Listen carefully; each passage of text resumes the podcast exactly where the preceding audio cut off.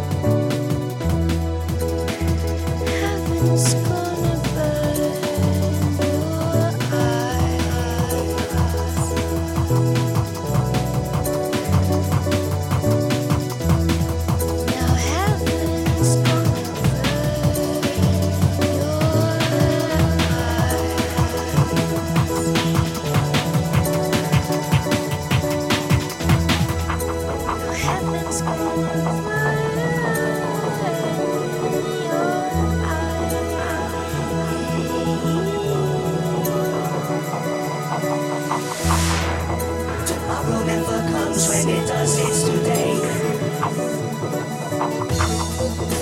Stick to the path, never let it go.